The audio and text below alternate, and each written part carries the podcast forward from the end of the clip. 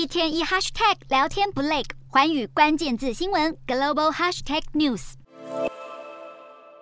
美国祭出的降低通膨法让欧盟成员国万分头痛。欧盟执委会主席范德赖恩在四号表态，要努力削减美国此法案带来的扭曲竞争。拜登政府的降低通膨法预计拿出四千三百亿美元，推广绿色能源转型，以对抗气候变迁。当中对美国制造或是使用美国零件的电动车端出了税务减免，还要大力资助到美国投资的环保能源企业。这让欧盟国的电动车商相对处在竞争劣势，引发欧盟担心企业外流。为了牢牢守住投资人，法国带头呼吁要创建一个买欧洲货法案，效法美国来进行大规模产业补贴。而德国虽然对这类计划表达了兴趣，但国内的执政联盟还没达成共识。在一片权益受损的担忧声中，德国财政部长林纳德甚至警告，不排除跟华府出现贸易战的可能性。